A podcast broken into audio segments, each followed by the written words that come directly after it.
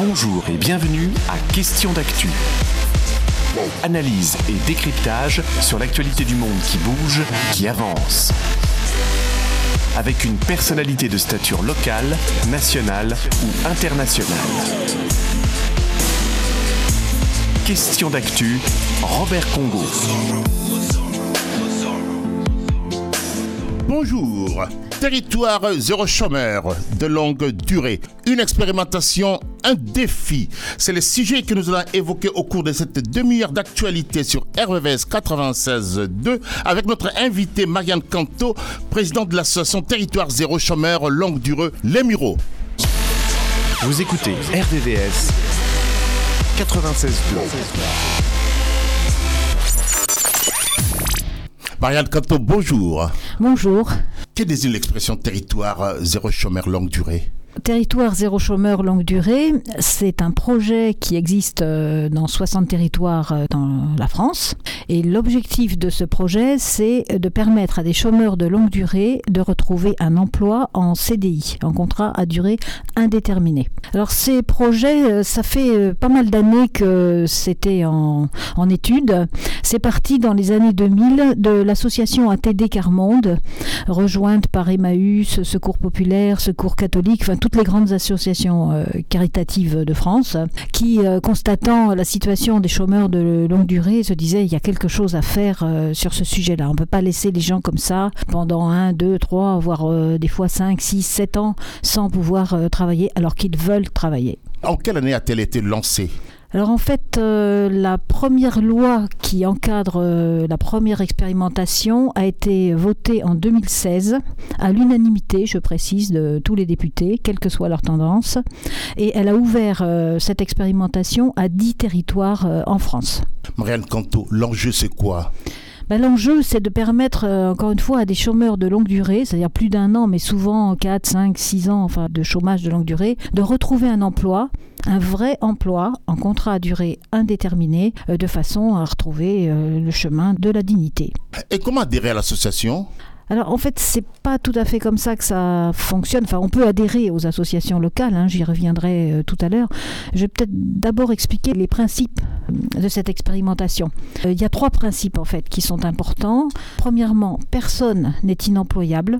Parfois, il faut adapter l'emploi à la personne s'il y a un handicap ou un problème particulier, mais personne n'est inemployable. Deuxièmement, il y a énormément de besoins non satisfaits sur le territoire dans tout le territoire rural, urbain. Il y a beaucoup de services d'appui aux habitants qui ne sont pas satisfaits parce qu'ils ne sont pas rentables.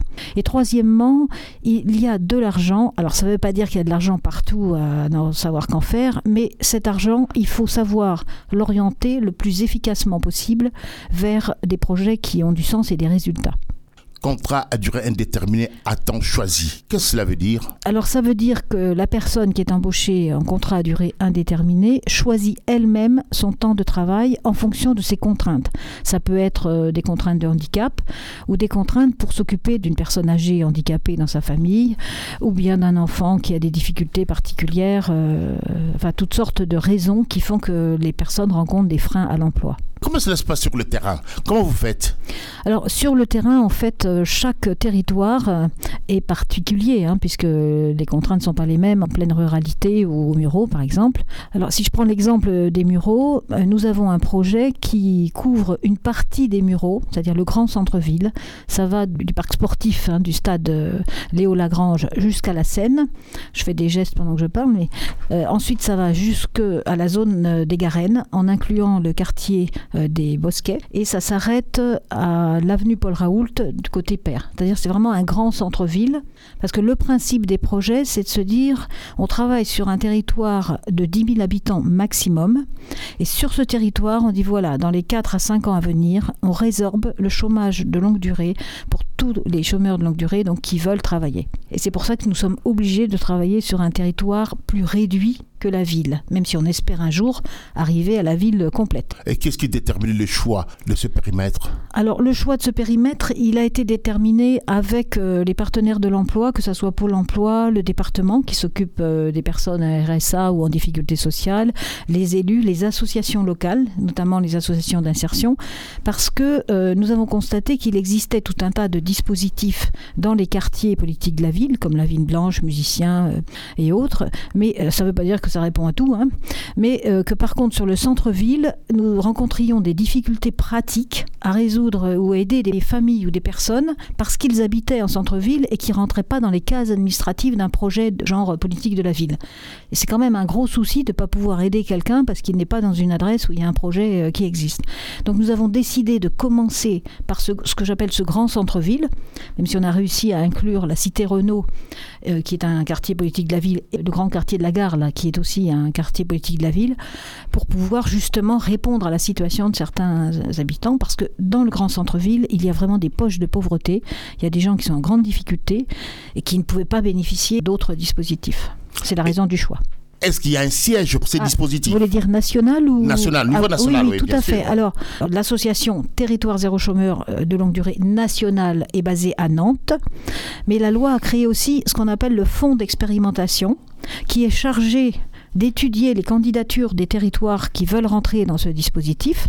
Ce fonds d'expérimentation est, donc financé par des fonds publics et il est présidé par Louis Gallois. Et donc euh, le fonds d'expérimentation est basé euh, sur Paris. Combien de territoires sont en expérimentation justement Alors aujourd'hui, nous arrivons à une soixantaine de territoires, sachant que les Mureaux, nous sommes le 58e territoire habilité. Question d'actu, regard sur l'actualité politique, économique, sociale, culturelle dans notre région, en France et dans le monde. Avez-vous des retombées médias depuis le lancement du dispositif Territoire zéro chômeur de longue durée en France? Oui, il y a beaucoup de retombées euh, médias. D'ailleurs, il y a aussi un film qui est très intéressant qui a été fait par euh, Marie-Monique Robin, euh, quelqu'un qui a travaillé avec Cyril Dion, je ne sais pas si vous connaissez. Elle a fait un, reportage sur une des premières expériences qui a eu lieu à Moléon. C'est vraiment les toutes premières expériences. Et elle a suivi pendant quatre ans l'équipe de Moléon. Des tout débuts où ils ont commencé dans un garage où il n'y avait rien, enfin quelque chose d'informe, où ils ont fini, enfin ils n'ont pas fini d'ailleurs heureusement, où ils ont déployé vraiment une entreprise à but d'emploi euh, au service du territoire avec beaucoup d'activités qui sont très utiles euh, au territoire. Et ce film s'appelle La Nouvelle Cordée, on peut le trouver sur YouTube. Il est à la fois très intéressant parce qu'on comprend bien le projet et il est aussi très émouvant parce qu'on voit l'évolution des personnes qui arrivent après un chemin euh, très difficile de non-emploi et qui petit à petit reprennent goût au travail à la vie et recommence à vivre dans la cité. Pensez-vous, Marianne Canto, qu'il est possible de résorber le chômage de longue durée? Bien sûr, c'est difficile et c'est presque une utopie, hein, ce qu'on nous dit euh, souvent. Maintenant, euh, plus on est de personnes et de structures, d'institutions à se mettre ensemble avec les entreprises et avec ce genre de projet, ce qui, n'empêche pas d'autres projets autour, mieux on trouvera des réponses aux personnes qui sont en chômage de longue durée. Parce que contrairement à ce qu'on entend parfois dans les médias, il y a beaucoup de chômeurs de longue durée ou de gens au RSA qui veulent travailler. Ce n'est pas la peine de les envoyer euh, en punition euh, sur des dispositifs, euh, les obliger à travailler 15 heures ou je ne sais quoi. Ils veulent travailler, c'est tout ce qu'ils demandent. Et ils veulent avoir leur chance. Et ça demande aussi que les entreprises voient les personnes avec leurs compétences, mais pas avec des exigences de, invraisemblables de moutons à cinq pattes. C'est un défi que vous vous êtes lancé.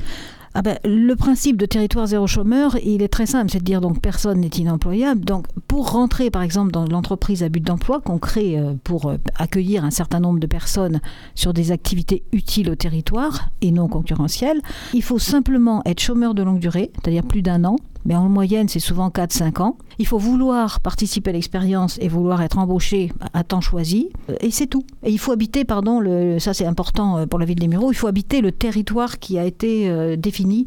Ça c'est une obligation, ça permet aux personnes de travailler pas très loin de chez elles. On ne parle ni de diplôme, ni de je ne sais quoi. La personne peut être handicapée, enfin, il faut qu'elle puisse vouloir travailler. Et donc, comme ça, on ouvre des portes à des gens qui n'en trouvaient plus des portes depuis longtemps chômeurs de longue durée, quelles sont les causes les plus fréquentes de leur privation durable d'emploi? Bah, Les freins à l'emploi, euh, ils sont pas mal connues. Euh, il y a déjà, par exemple, le handicap. Il y a euh, la situation de beaucoup de femmes seules avec des enfants. Comment voulez-vous faire garder les enfants quand vous n'avez pas de... Enfin, c'est un, un, cercle vicieux, en fait. Hein. il faut faire garder les enfants, mais si vous n'avez pas de revenus, c'est compliqué. Vous pouvez pas... Quand vous vous présentez à un employeur, si vous n'avez pas de solution, il ne vous prendra pas. Donc ça, c'est un frein très important. Il y a aussi la barrière de la langue pour un certain nombre de personnes qui sont là depuis X temps, mais qui ont des compétences et qui ne demandent qu'à travailler. Il peut y avoir euh, eu des temps de maladie, enfin ça peut rejoindre le handicap. Quelqu'un qui a été malade, euh, par exemple une maladie assez grave mais qui est guérie, bah, quand vous avez un trou dans votre CV qui fait un ou deux ou trois ans à cause d'une grave maladie, bah, l'employeur il n'est pas forcément euh, très confiant. Voilà. Il y a tous ces freins-là. Il ne suffit donc pas de traverser la rue pour trouver un emploi. Il y en a qui disent j'ai traversé la rue, j'ai trouvé territoire zéro chômeur, mais non, il suffit pas de traverser la rue. Euh, et puis euh, quand on dit bon, les, gens au RSA vont pouvoir faire tous les métiers en tension, mais quand vous avez un gros handicap, par exemple, vous avez des vis dans le dos, vous pouvez pas tenir longtemps debout, vous n'allez pas pouvoir faire serveur euh, debout pendant X heures. Ça, demande une certaine technicité d'être serveur, par exemple. Vous n'allez pas devenir soudeur du jour au lendemain. Enfin, il y a des tas de métiers où, où, si vous avez des gros problèmes, encore une fois, de dos ou de posture, vous pouvez pas facilement devenir euh, quelqu'un qui fait de l'aide à la personne, où il faut soulever des personnes âgées qui sont lourdes, qui sont des poids morts, vraiment, il faut les aider à, se lever. Ou vous occupez d'enfants, euh, par exemple être euh, ATSEM dans une école, c'est très fatigant, contrairement à ce qu'on dit. Passer une journée complète avec des bambins dynamiques, eh bien, il faut être en forme. Donc, toutes les personnes au RSA ou, chômeurs ne peuvent pas prendre tous les emplois en tension à tout moment. On peut pas devenir ambulancier comme ça, on peut pas devenir agent hospitalier comme ça. Certains projets des territoires zéro chômeur de longue durée se portent bien. Quelques-uns sont tombés à l'eau, il faut les dire. Hein. Et quels sont les facteurs essentiels de la réussite de ces projets? En fait, euh, il y a tout un cheminement, c'est vraiment un parcours du combattant pour arriver à ouvrir un projet euh, territoire zéro chômeur et notamment d'ouvrir ce qu'on appelle une entreprise à but d'emploi cette fameuse EBE, euh, l'abréviation qu'on utilise. Pour pouvoir ouvrir un territoire de ce type, donc il faut monter tout un dossier. Pour nous, ça a pris deux ans et c'est considéré comme rapide. Ça peut étonner, mais c'est rapide, deux ans. Et donc, on monte le projet, bien sûr, avec tous les partenaires locaux de l'emploi. Alors, bien sûr, Pôle emploi qui est très partant avec nous, le département également, la mairie qui est vraiment d'une aide euh, importante, les associations d'insertion comme Aptima, comme euh, la Gerbe, comme euh, le PTCE qui ont porté cette, cette incubation au départ. Et on monte ce projet avec déjà des personnes qui sont privés d'emploi, à qui on dit, ben voilà, dans un an, dans deux ans, dans trois ans, un jour, on va ouvrir une entreprise dans but d'emploi, on pourra vous employer si vous êtes toujours partant. C'est-à-dire que les gens nous ont fait confiance, il y a tout un groupe de gens sans emploi qui nous ont fait confiance, qui travaillent avec nous à monter ce projet. Et donc, il y a un dossier qui est très très complexe, qu'on présente à ce fameux fonds d'expérimentation présidé par Louis Gallois. Donc on l'a présenté au mois d'avril 2023 et nous avons été validés le 10 juillet 2023. Ça veut dire valider, ça veut dire qu'on est en situation de bientôt ouvrir notre entreprise à but d'emploi. Mais on a encore une marche importante à franchir. Le 4 décembre, ça c'est vraiment le, jour où on saura, parce qu'on doit euh, passer encore une, marche pour des conventionnements avec l'État, le département et la commune et puis euh, Pôle emploi. Enfin, c'est de la lourdeur administrative, mais c'est ce qu'on vit. Hein. Euh, si on passe cette marche, eh bien là, on va nous dire oui, vous pouvez ouvrir à partir de début 2024 et on prévoit, si tout va bien, début février 2024. Ces personnes sont embauchées dans quel secteur d'activité? Alors, en ce qui concerne le territoire des Mureaux, hein, parce qu'il y a toutes sortes d'activités sur la France, euh, dans différents territoires, selon les situations locales. Mais au Mureaux, nous avons déjà commencé, grâce à l'association La Gerbe et les autres associations euh, partenaires, nous avons commencé déjà des activités. Il y en a une qui est importante, où il y a déjà plein de clients, c'est euh, la transformation de cartons, des cartons bruns, en litière pour chevaux. Parce qu'en fait, la paille, c'est un problème pour les chevaux. Les chevaux la mangent, il y a plein de produits dedans, ça les rend malades. Je l'ai découvert, hein, euh, moi aussi. les cartons, bah, les chevaux ne le mangent pas et euh, ça absorbe mieux que la paille et finalement c'est une très bonne solution pour les chevaux. Et en plus, une fois que le fumier a été mélangé au carton, bah, dans un terme d'économie circulaire, ça rejoint les composts ou la lombriculture et ça, ça devient euh, tout à fait du, terreau euh, utilisable pour les cultures. Il y a vraiment une, logique développement durable. Donc ça, cette activité est commencée grâce à l'association la, Gerbe qui incube l'activité, qui va nous la transférer dès qu'on sera ouvert. Nous avons aussi une activité de rénovation de meubles qui a déjà commencé aussi avec euh, des bénévoles, une activité de réparation de vélos, une activité travaux. Alors pour des personnes qui ne pourront pas forcément payer des artisans, parce que nous ne devons pas faire des activités qui prennent du travail à d'autres. Donc il est hors de question de faire du travail à la place d'un artisan classique. Il y a des gens qui ne pourront jamais de toute façon faire appel à des artisans classiques, parce qu'ils n'ont pas les moyens. Ou alors dans des niches vraiment très particulières où ça intéresse personne en tant qu'artisan, ça prend trop de temps et c'est pas assez rentable. Il y a tout un tas d'activités de ce type qu'on peut faire.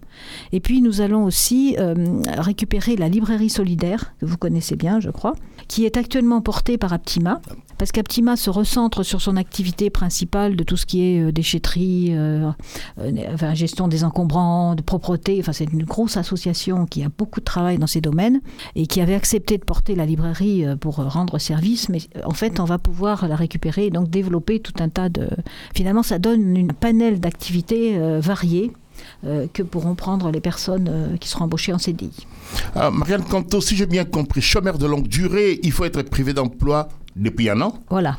Et il faut habiter le territoire depuis combien de temps? Depuis six mois. Depuis six mois Oui, au moins. Qu'est-ce que ce dispositif va changer pour les chômeurs de longue durée?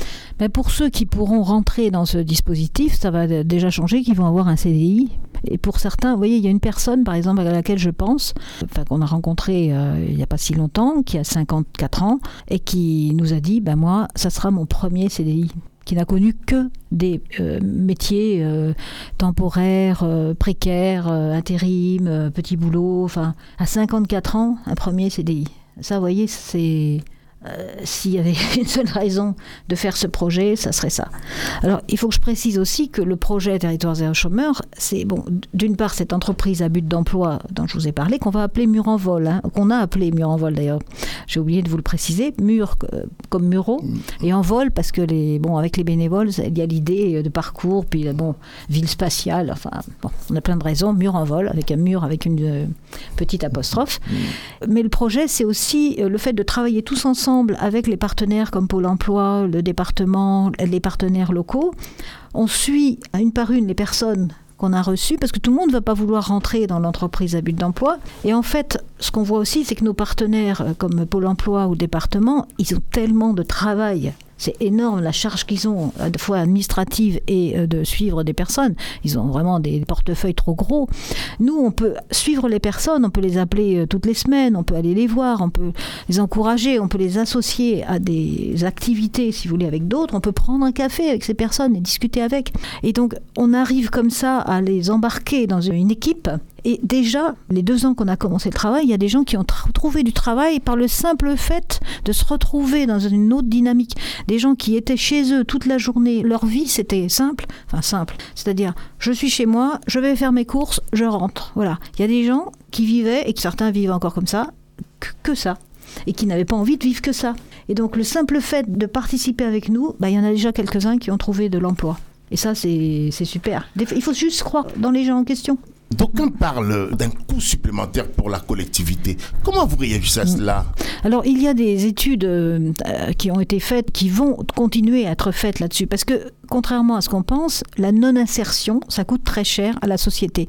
Quelqu'un qui n'est pas inséré, bon, déjà, bénéficie, je mets bénéficie des guillemets, hein, vous voyez tous les gestes que je fais, d'allocation, certes, mais c'est ce qu'on appelle en plus, c'est terrible, on appelle ça des coûts inactifs. Sur la comptabilité publique, ça s'appelle des coûts inactifs. Mais c'est pas avec un RSA que vous allez vivre somptueusement, contrairement à ce que certains pensent. Mais quand vous êtes comme ça dans une situation de très grande pauvreté et que vous gagnez trois fois rien, vous ne consommez pas. Vous êtes dans un régime de survie permanente. Vos enfants sont entraînés là-dedans. Il y a toutes sortes d'études qui montrent que les enfants de gens pauvres ont souvent des soucis à l'école. Ça imprime toute la famille. Et on voit, à contrario, sur les territoires qui ont déjà un peu d'ancienneté, que quand le père, la mère, euh, euh, peu importe, ou les deux, retrouvent une activité, sont fiers de ce qu'ils font, rentrent le soir en disant voilà, j'ai fait ci, j'ai fait ça, ben c'est toute la famille qui bouge. Et les gosses, ils se retrouvent avec une fierté à l'école. Ils recommencent à consommer. Vous verrez, si vous voyez le film dont je vous ai parlé, La Nouvelle Cordée, par exemple, il y a une dame qui dit bah, Je suis retournée chez le coiffeur. J'y étais pas allée depuis. elle se rappelait même plus. Bah, c'est tout bête. Mais, et ils retournent faire leurs courses dans les magasins. Bon, même si un SMIC, c'est pas un énorme salaire, mais quand on vient d'un RSA, d'avoir le SMIC, ça fait déjà un sacré gap. Et puis surtout, on se sent utile et on cotise. On cotise pour la retraite. Et cela fait quand même des émules à l'international. Tout à fait. L'Europe, justement, se met, s'intéresse énormément à ce, projet-là. En Italie, en Belgique, en Allemagne, enfin, il y a plusieurs pays. En Italie, ils ont mis 100 millions pour lancer euh, ce projet également euh, là-bas. C'est au moment où, ça fait des émules en Europe qu'on voit que le gouvernement rétrécit un peu la, le soutien financier, quoi. Mais ça paraît tellement évident que le remède au chômage, c'est le travail. Enfin, c'est la palisse, hein.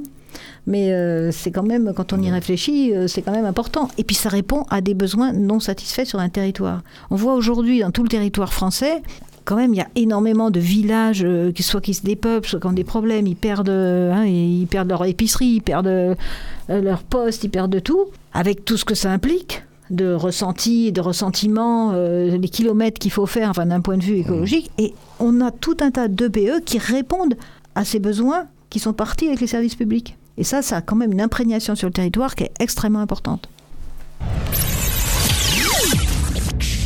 Question d'actu, regard sur l'actualité politique, économique, sociale, culturelle dans notre région, en France et dans le monde. Comment se passe l'expérimentation au Muro alors, euh, j'ai envie de dire qu'elle se passe bien. bon, après, on peut pas. Enfin, on est au début, hein, parce qu'il y a toute la période de montage euh, du projet, et puis après, il va y avoir euh, toute la période d'ouverture de l'entreprise à but d'emploi. Il va falloir faire vivre l'entreprise, recruter les personnes. L'expérimentation, elle est loin d'être avancée et finie. Mais la grande force des Mureaux, alors ça, je le dirai jamais assez, hein, ça fait quand même une bonne trentaine d'années que je suis au Mureaux, et je trouve que ça fait 30 ans que je constate ça, hein, et je pense que les plus anciens le constatent depuis plus longtemps, c'est qu'il y a eu un partenariat, une habitude de travailler ensemble entre associations et avec euh, des, gens d'ailleurs qui ne sont pas forcément en association mais qui ont envie de donner un coup de main. Et en fait, la grande, grande force des Mureaux, qui a été soulignée d'ailleurs par euh, le comité qui a validé notre projet, c'est, euh, comment dire, le, vous voyez le geste que je fais, qui ne se voit pas à la radio. je fais un geste pour joindre les, les mains, là, c'est le travail en commun qui a été mené par les associations à commencer par euh, le PTCE. Il y a une forme de solidarité entre les associations. Il y a une très grande solidarité. Le, PTCE a, commencé à lancer cette initiative. La GERB apporte les activités qu'ils vont nous confier pour nous permettre d'ouvrir directement. On n'a pas à créer l'activité. Ils vont nous confier aussi l'outil de travail qui va avec. On a Aptima qui nous porte également. Enfin, c'est vraiment euh, tout ce travail commun. Et puis, on a des partenaires. Pôle emploi euh, est avec nous. Enfin, la directrice de Pôle emploi a aidé un projet comme ça. Elle venait du Val d'Oise. Elle a porté le projet avec les gens du Val d'Oise.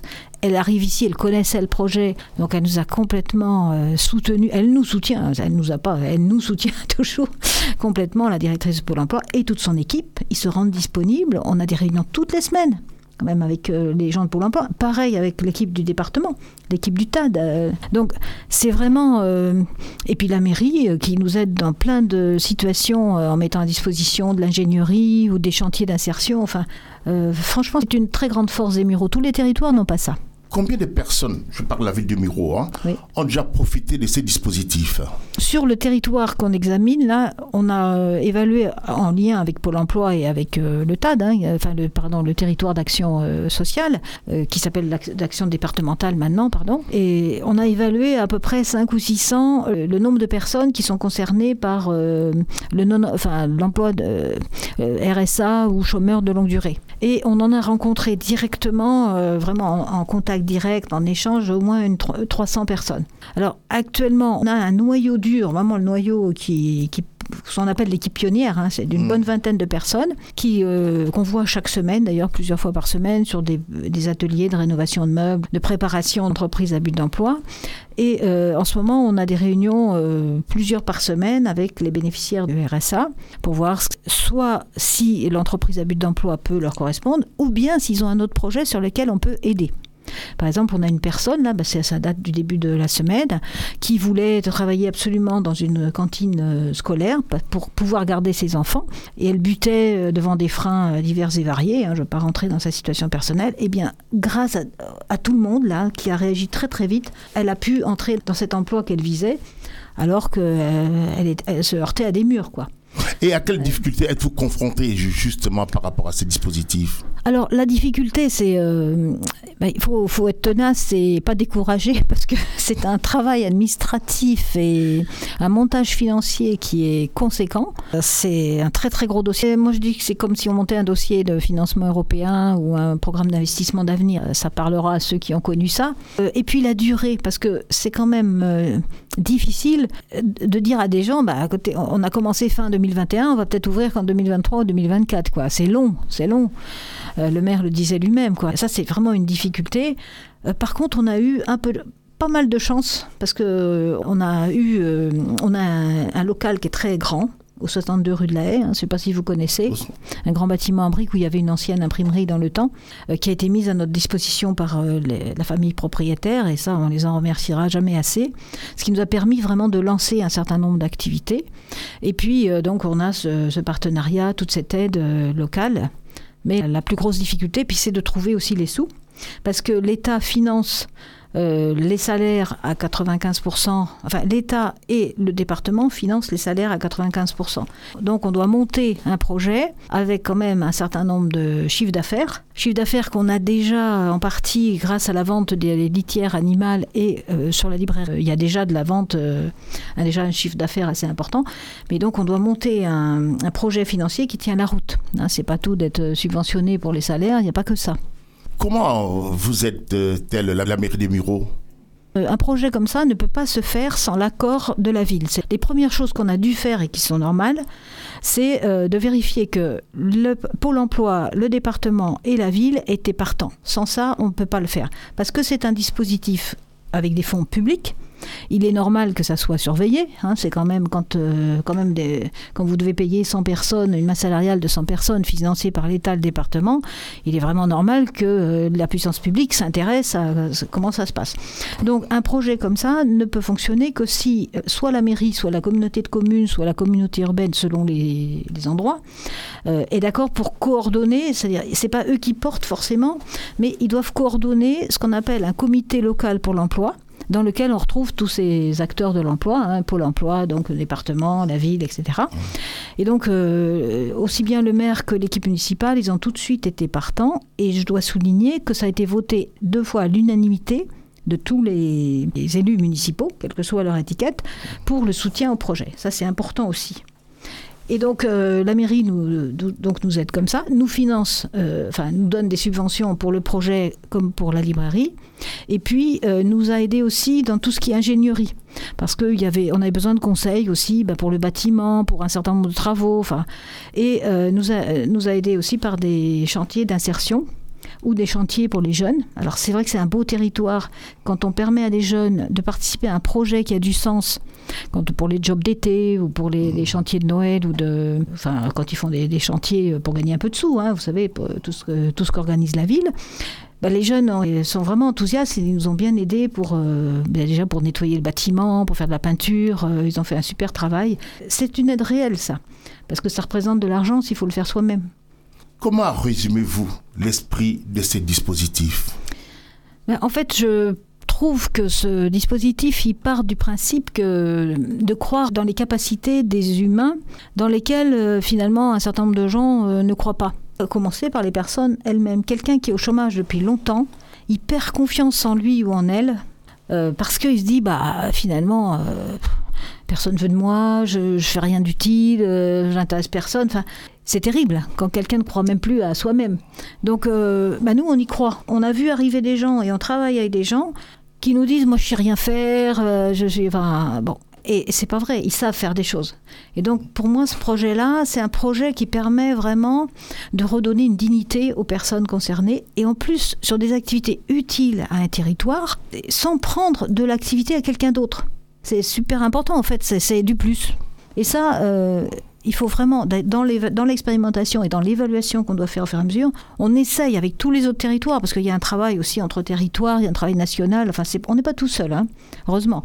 On essaie d'évaluer, pas seulement en chiffres, c'est pas seulement le coût financier, il faut aussi qu'on évalue tous les services que ça rend, toutes les économies que ça fait par ailleurs, et comment ça peut avoir un effet positif sur un territoire.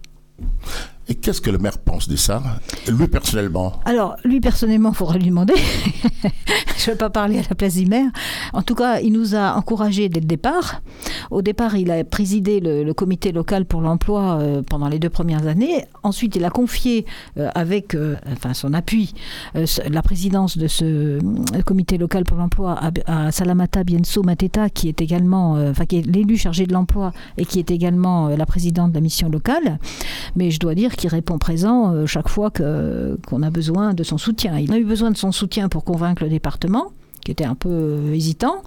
On a eu besoin de, son soutien aussi bah, par rapport au fonds d'expérimentation quand ils sont venus nous évaluer. Euh, bah, pour l'instant, il a toujours répondu présent.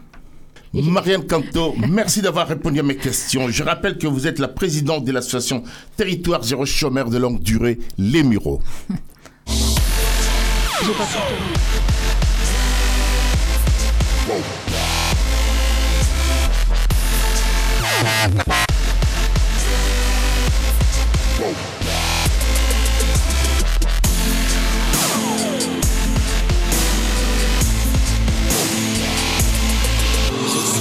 Question d'actu, un rendez-vous d'information sur RVVS 96.2.